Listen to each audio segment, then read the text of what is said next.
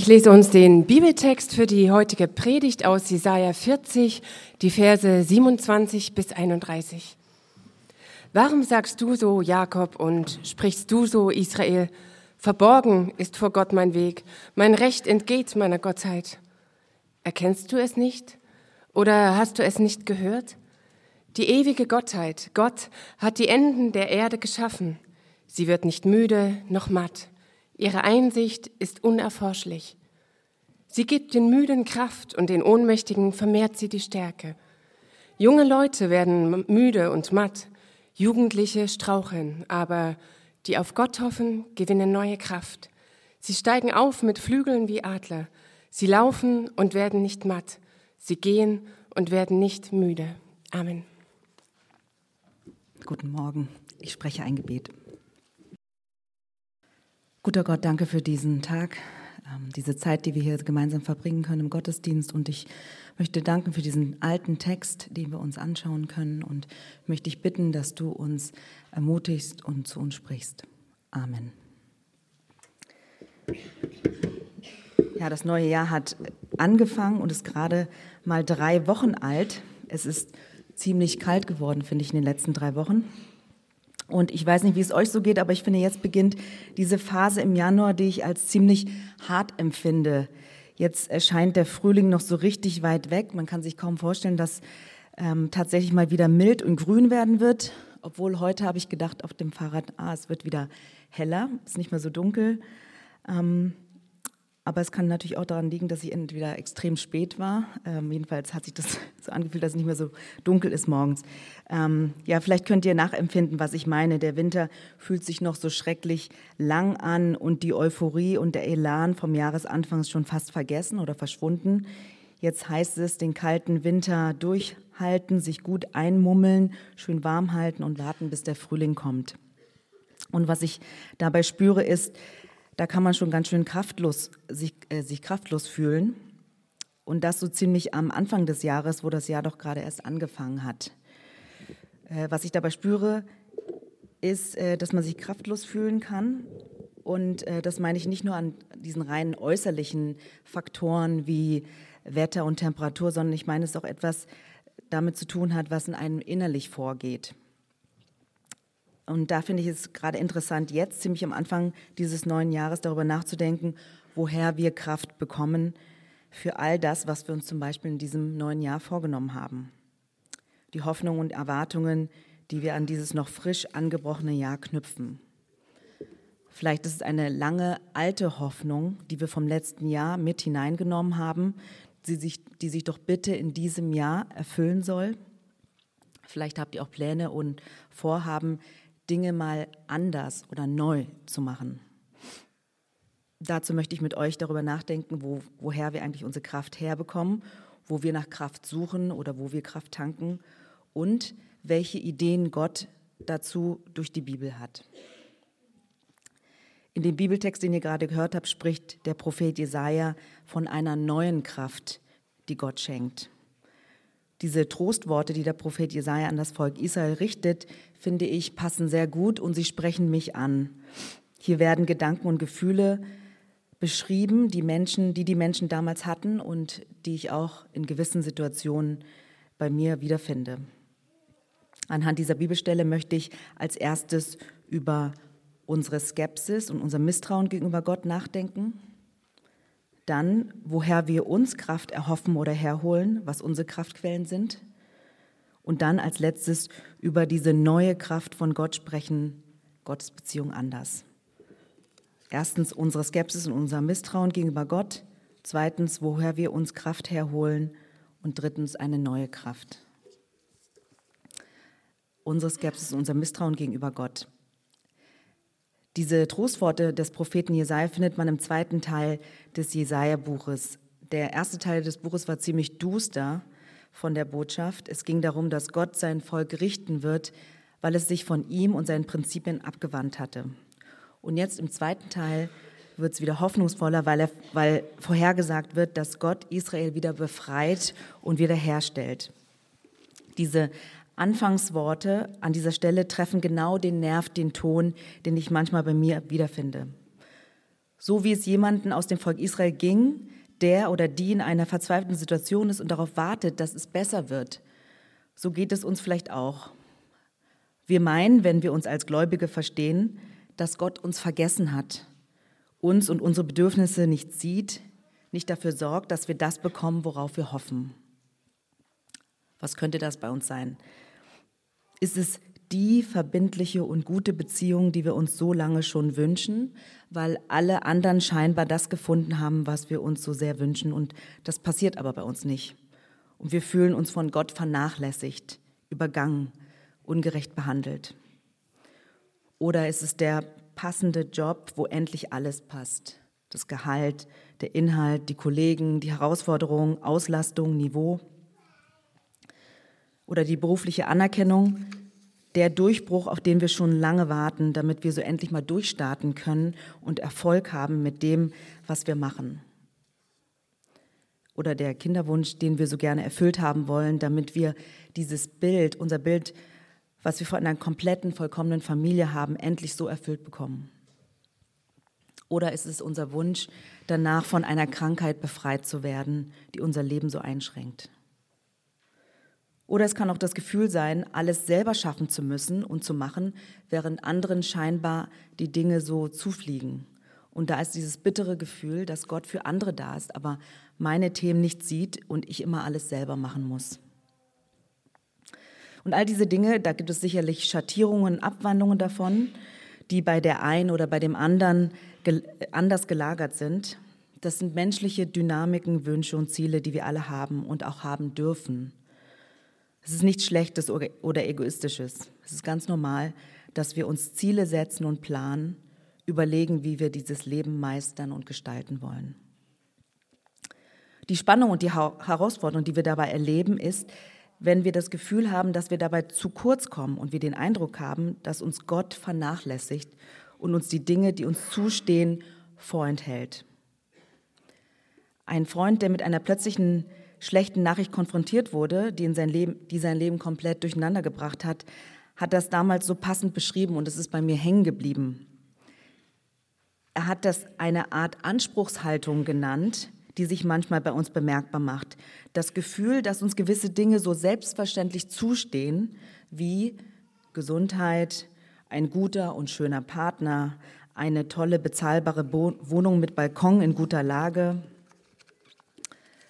gut, ein gut bezahlter Job, eigene gesunde Kinder, Familie etc. Einfach alles, was nach unseren Vorstellungen zu einem glücklichen Leben in Berlin dazugehört. Wir machen dann dabei Gott zu einem Facilitator von diesen schönen Dingen, die dann bitte Stück für Stück in unser Leben treten. Dann in diesen kritischen Situationen, wo sich diese eine Sache nicht erfüllt, es hakt und nicht so wird, wie wir uns vorgestellt haben, kann dann ein Misstrauen gegenüber Gott entstehen und die Frage, ob er wirklich das beste Sinn, den besten Sinn hat für mein Leben.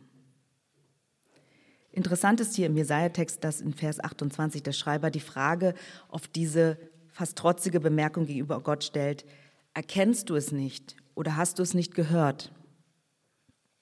Da wird diese Einstellung als Kurzsichtigkeit oder Schwerhörigkeit beschrieben. Also so, dass man das Richtige nicht erkennt oder nicht hört, nicht richtig hinschaut oder hingehört hat. Das heißt anscheinend den Fokus auf etwas Falsches gelenkt hat und daher denkt, dass Gott sein oder ihr eigenes Recht nicht sieht und dass Gott einen vergessen hat. Aber Gott ist der ewige Gott. Oder wie es in dieser Übersetzung formuliert wird, was ich ziemlich gut finde, es ist die Bibel in gerechter Sprache, Gott ist die ewige Gottheit ist neutral mit einem weiblichen Artikel im Deutschen. Sie hat die Enden der Erde geschaffen. Gott wird nicht müde und matt. Ihre Einsicht ist unerforschlich. Und damit erinnert der Schreiber, dass Gottes Weisheit, die Gründe, warum wir als Menschen das Gefühl haben, dass wir vergessen wurden und übergangen wurden, unerforschlich sind. Das heißt für uns nicht verständlich. Gott hat eine andere Sichtweise. Fakt ist, Gott wird aber nicht müde und matt. Es stimmt also nicht, dass er vergessen hat und nicht sieht. Diese Worte sollen tröstende Worte sein und daran erinnern, Gott schläft nicht und schlummert nicht. Er ist kein schlampiger, schludriger Gott, der sich auf die faule Haut, Haut legt und, uns keine Beachtung schenkt. Er sieht uns und unser Leben und er liebt uns. Das Wort Liebe taucht hier im Text nicht auf, aber die Tatsache, dass Gott verspricht und erinnert, dass er da ist und treu ist und uns nicht im Stich lässt, ist wegen seiner Liebe. Wir meinen zu sehen, dass Gott uns vergessen und übergangen hat, aber das stimmt nicht. Daran erinnert Jesaja mit diesen Worten. Zweitens, woher wir uns Kraft erhoffen oder herholen, unsere Kraftquellen. Ich glaube, wir alle brauchen oder sind daran interessiert, neue Kraft zu bekommen. Orte, Quellen zu finden, wo wir Kraft tanken können, damit wir den Alltag, das Leben bewältigen können oder weiter zu hoffen, wenn die Dinge nicht so geschehen, wie wir sie gerne hätten. Was sind denn Kraftquellen von uns? Wo oder wie tanken wir Kraft? Ich habe dazu einen Freund gefragt und er hat mir diese Antwort geschrieben.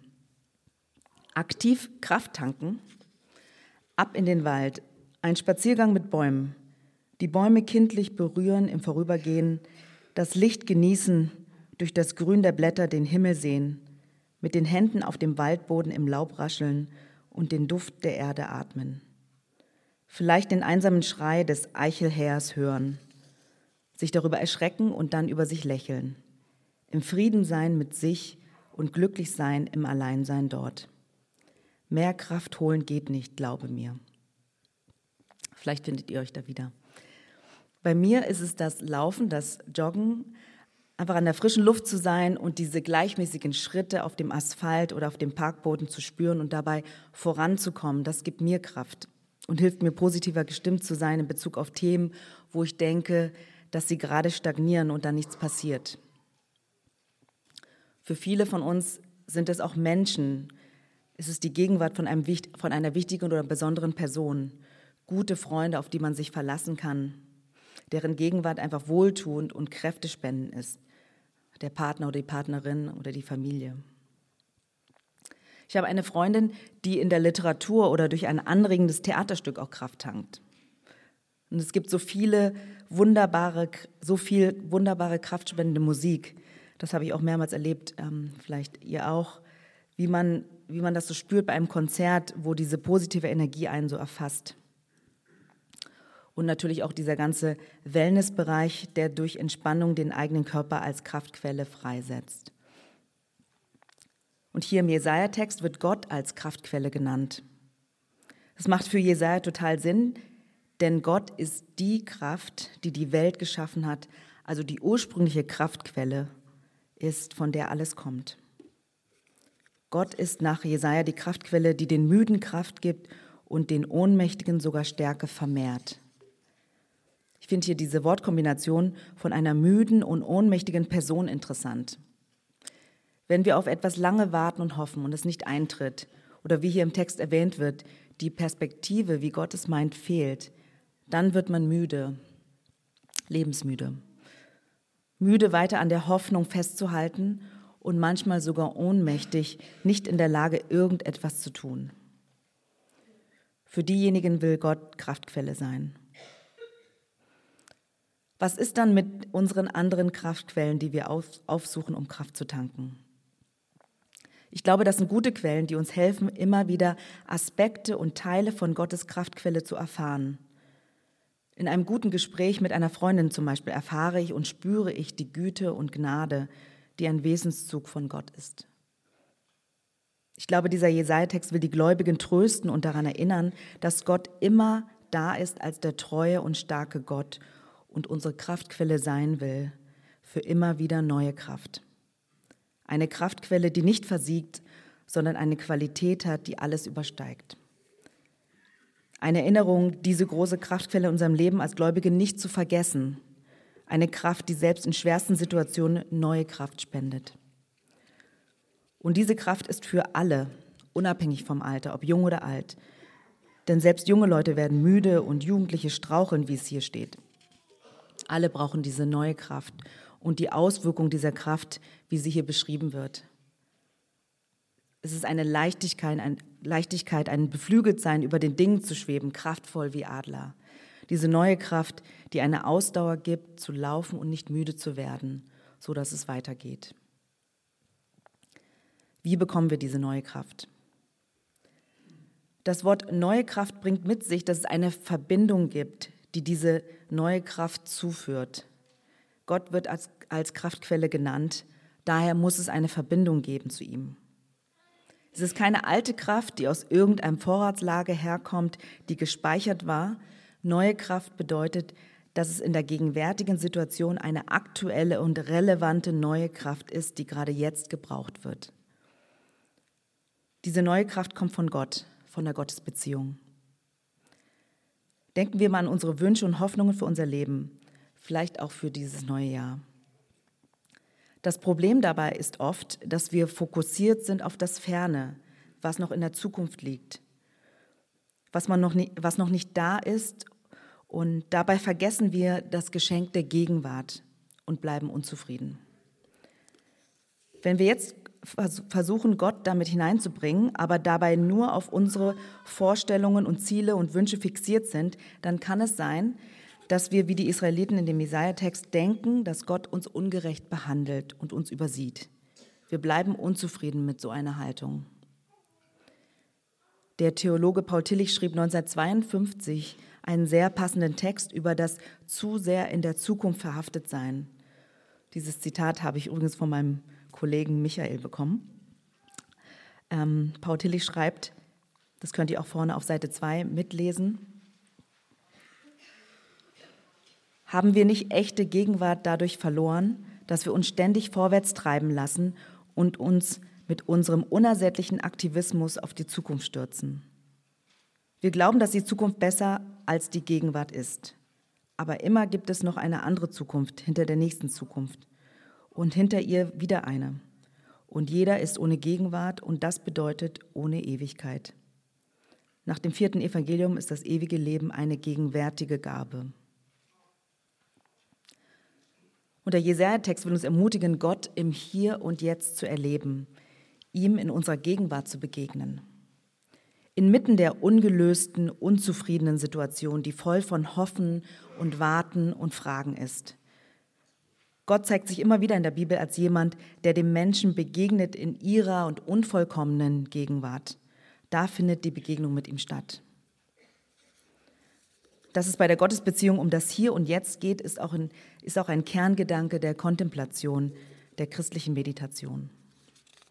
Meine Kollegin Gudrun hat vor kurzem diesen sehr wichtigen und simplen Satz gesagt bei der Einleitung der Kontemplation, die immer jeden Dienstagabend in unserer Galerie stattfindet.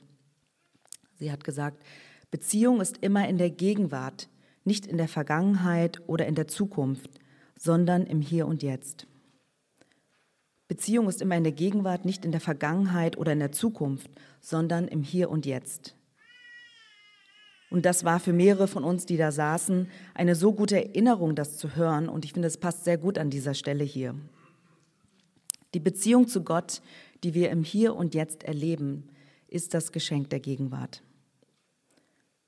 Gott lädt uns ein, im Kontakt mit ihm zu sein, um dadurch auch im Kontakt mit uns selbst zu sein und aus der Verbindung zu ihm neue Kraft zu bekommen. Wie machen wir das? Der Jesaja-Text ermutigt, auf Gott zu hoffen. Auf Gott hoffen kann unterschiedlich aussehen. Zum Beispiel, indem wir Gottes wohltuende Gegenwart erleben in der Kontemplation, indem wir absichtslos in der Stille vor ihm sein dürfen und ihm unsere Sehnsucht und unsere Fragen hinhalten, wo sie vielleicht ganz anders geordnet werden. Im Neuen Testament sehen wir den größten Ausdruck des Charakters von Gott im Hier und Jetzt zu sein, indem er in Jesus Mensch wird und sich voll in die Gegenwart der Menschen begibt und voll nahbar und erfahrbar wird. Jesus war die äußerste Identifikation und das Nahekommen in unsere menschliche, unvollkommene Gegenwart von Gott. Mittendrin zu sein und sogar den Tod am Kreuz zu ertragen, um sich für immer mit dem Leid der Welt zu identifizieren. Er lädt die Jünger ein, sich seiner Kraft zu öffnen, der Dynamik, die von ihm ausging. Ein Kapuzinerpater hat das so passend beschrieben, was dann passiert, wenn wir uns dieser Kraft öffnen. Ihr findet das auch vorne bei den Texten. Die Nachfolge, zu der Jesus uns einlädt, beginnt nicht mit gewaltigen Anstrengungen, sondern damit, dass wir uns seiner Kraft öffnen, der Dynamik, die von ihm ausgeht. Wir dürfen in die Atmosphäre eintauchen, die er verbreitet. Es wird dann mit uns etwas von dem geschehen, was die ersten Jünger geschah. Das heißt, wir werden im Innersten berührt und betroffen sein. Wir werden spüren, etwas Kostbares entdeckt zu haben. Eine beglückende Nähe und Freiheit zugleich. Und diese Formulierung beglückende Nähe und Freiheit zugleich hat mich an die Beschreibung im Jesaja-Text erinnert. Eine neue Kraft von Gott, die uns diese Freiheit schenkt, wie ein Adler kraftvoll über den Dingen zu schweben, mit der beglückenden Nähe von Gott, der immer bei uns ist in allem. Besonders ist, dass im Jesaja-Text nicht, Jesaja nicht von der Auflösung der schwierigen Situation gesprochen wird. Das Versprechen von Gott hier ist, dass er den Müden Kraft schenkt. Die, die auf Gott hoffen, bekommen neue Kraft, um weiterzulaufen und nicht matt und müde zu werden.